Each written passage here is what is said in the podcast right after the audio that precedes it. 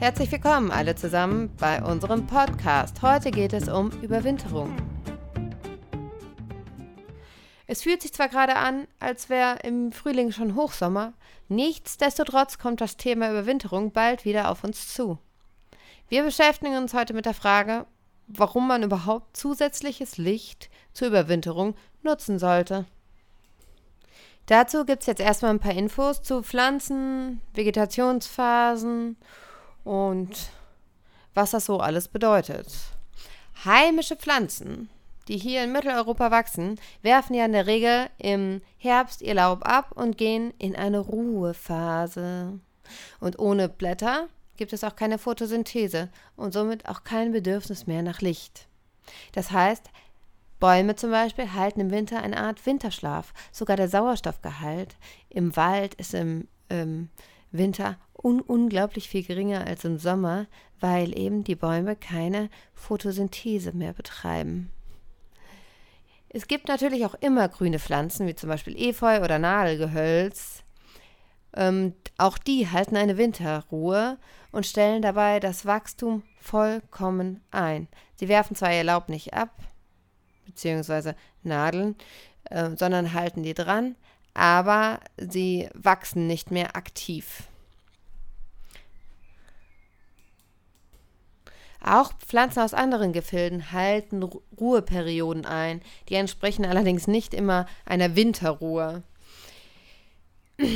bei der Winterruhe hier ist es auch nicht der Lichtmangel, der so entscheidend ist oder der die Pflanzen in eine Ruheperiode zwingt, sondern es ist vor allen Dingen der Temperaturabfall, der hier das Problem ist und den Vegetationsstopp hervorruft. In anderen Gebieten, in denen es lange Trockenphasen gibt, ist es meistens das, was die Pflanzen dazu zwingt, in eine Vegetationsruhe zu gehen. Und auch hier ist es oft nicht das mangelnde Licht. In diesen Regionen gibt es oft dann eher viel zu viel Licht, ne? Weil Pflanzen können ja nur Photosynthese betreiben, wenn sie ausreichend Licht, Wasser, Nährstoffe und Kohlenstoffdioxid zur Verfügung haben. Wenn einer der drei Faktoren im liegt, wenn es an einem der drei Faktoren mangelt, dann kann schon nicht mehr ausreichend Photosynthese betrieben werden und man muss eher darauf achten, äh, dass die anderen Faktoren der Pflanze nicht schaden, zum Beispiel durch Lichtverbrennung oder Austrocknung. Also in den Tropen zum Beispiel gibt es ja oft Regenzeit und dazwischen äh, Trockenzeiten. Und die Trockenzeiten sind in der Regel die Ruheperioden der Pflanzen und in der Regenzeit wird dann wieder aufgetankt. Hier ist dann oft die geringe Niederschlagsmenge entscheidend. Hält man hier tropische Pflanzen, sollte man natürlich darauf achten, dass es ausreichend warm ist, denn die mögen es warm und die mögen auch viel Licht. Das sind sie gewohnt von Haus aus quasi. Deshalb sollten sie aber nicht aus dem Haus, sondern eben im Haus bleiben, gerade im Herbst und Winter. Tropische Pflanzen haben auch oft mehrere Vegetationszyklen pro Jahr, weil die Regenzeit ja oft zweimal jährlich stattfindet und eben nicht nur einmal. Und das, auch das kann man zu Hause äh, nachempfinden, indem man eben die Gießmenge steigert und dann wieder radikal kürzt und das zweimal jährlich. Wie viel Licht sie davon brauchen, hängt natürlich auch davon ab, wo sie normalerweise wachsen, ob unter dem Blätterdach äh, der Bäume im Regenwald oder eben ganz oben am Licht. Ähm, davon ist es auch abhängig, wie viel Licht sie überhaupt vertragen, weil es gibt ja auch eine Lichtsättigung. Mehr dazu gibt es auf unserer Homepage unter der Rubrik Licht. Ähm, und genau.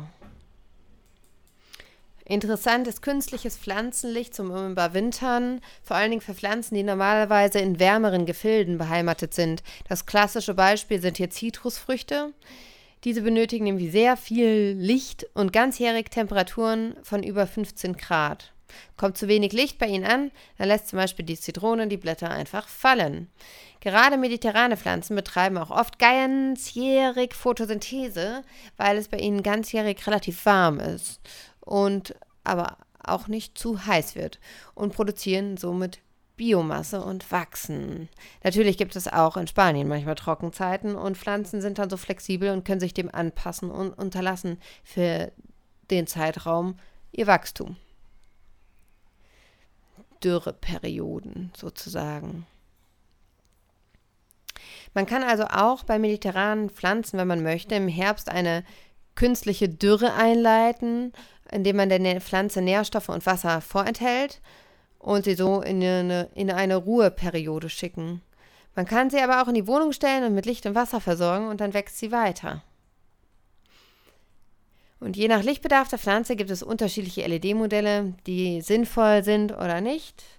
Ähm, meist ist es ja beim Überwintern so, dass eine LED-Pflanzenlampe nicht die einzige Lichtquelle ist, sondern zusätzlich zum Sonnenlicht eingesetzt wird, um zum Beispiel die Tageslänge, ähm, Tageslichtdauer zu verlängern. Ist dies der Fall, dann ist es nicht so wichtig, dass die Lampe alle paar Spektren enthält und es ist auch nicht so wichtig, dass der Photonenfluss so hoch ist. Allerdings ist es schon gut, wenn er immer noch mehr oder um die 500 Mimol pro Quadratmeter pro Sekunde ähm, erreicht, der Photonenfluss. Und wenn die Pflanze in einem viel genutzten Raum steht, zum Beispiel im Wohnzimmer oder in der eigenen Küche oder so, ist es natürlich auch sehr angenehm, wenn das Licht der Lampe weiß ist und nicht äh, so komisch violettes Discolicht ähm, äh, auf dem Esstisch rumflackert. Äh, somit ist auch eine Vollspektrumslampe eigentlich empfehlenswert. Es gibt sehr einfach zu montierende ähm, Pflanzenlampen mit E27er Fassung. Äh, die reichen auch für eine große Kübelpflanze aus, vor allen Dingen, wenn das nur ergänzend zum Sonnenlicht eingesetzt werden soll. Es gibt natürlich größere LED-Pflanzenlampen mit vollem Spektrum, die super sind und die man für alles einsetzen kann und auch Überwinterung. Ähm, es ist aber kein Muss für eine Überwinterung, reicht auch eine kleine Lampe. Es ist wichtig, dass eine ausreichende Kühlung vorhanden ist, ein aktiver Kühler mit Sicherheitssensor, der ähm, die Lampe abschaltet, falls die Kühlung mal ausfällt. LED erzeugen zwar nicht so viel Abwärme, aber sie erzeugen auch ein bisschen Wärme und die Sache ist, dass vor allen Dingen unter dieser Wärme die LED selbst leiden. LED ist ein ähm, ist wärmeempfindlich und äh, tem hohe Temperaturen beschränken die Lebensdauer der LED beträchtlich. Die Kühlung kann auch durch Aluminiumkühlrippen erfolgen, das ist auch super, äh, ist nur oft in der Anschaffung teurer. Aluminium ist einfach ein teures Gut. Genau.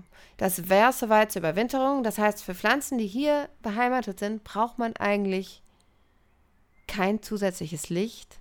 Auch wenn Pflanzen nicht frostfest sind, können sie drinnen in einem Kübel in der Ruhephase einfach äh, eigentlich gut überstehen. Manche Pflanzen überstehen das sogar im vollkommen dunklen Licht. Will man aber, dass die Vegetation weitergeht, ist ein durch ähm, ein zusätzliches Licht durchaus sinnvoll. Ähm, so hat man das ganze Jahr was von seiner Pflanze und hat vor allen Dingen auch einen höheren Sauerstoffgehalt der Luft, dadurch, dass man die Vegetation nicht unterbricht, weil wenn die Pflanze keine Photosynthese betreibt, dann gibt es auch keinen Sauerstoff, sondern dann schaltet die Pflanze um und es wird auch hier dann Kohlenstoffdioxid produziert. Ja, Dazu vielleicht ein andermal mehr. Vielen Dank fürs Reinhören. Hat mir Spaß gemacht. Ähm, schaut auf unserer Seite vorbei. Wenn ihr was mitteilen wollt, dann am liebsten über Facebook bei pflanzenlampen.org. Einen schönen Tag noch. Tschüss.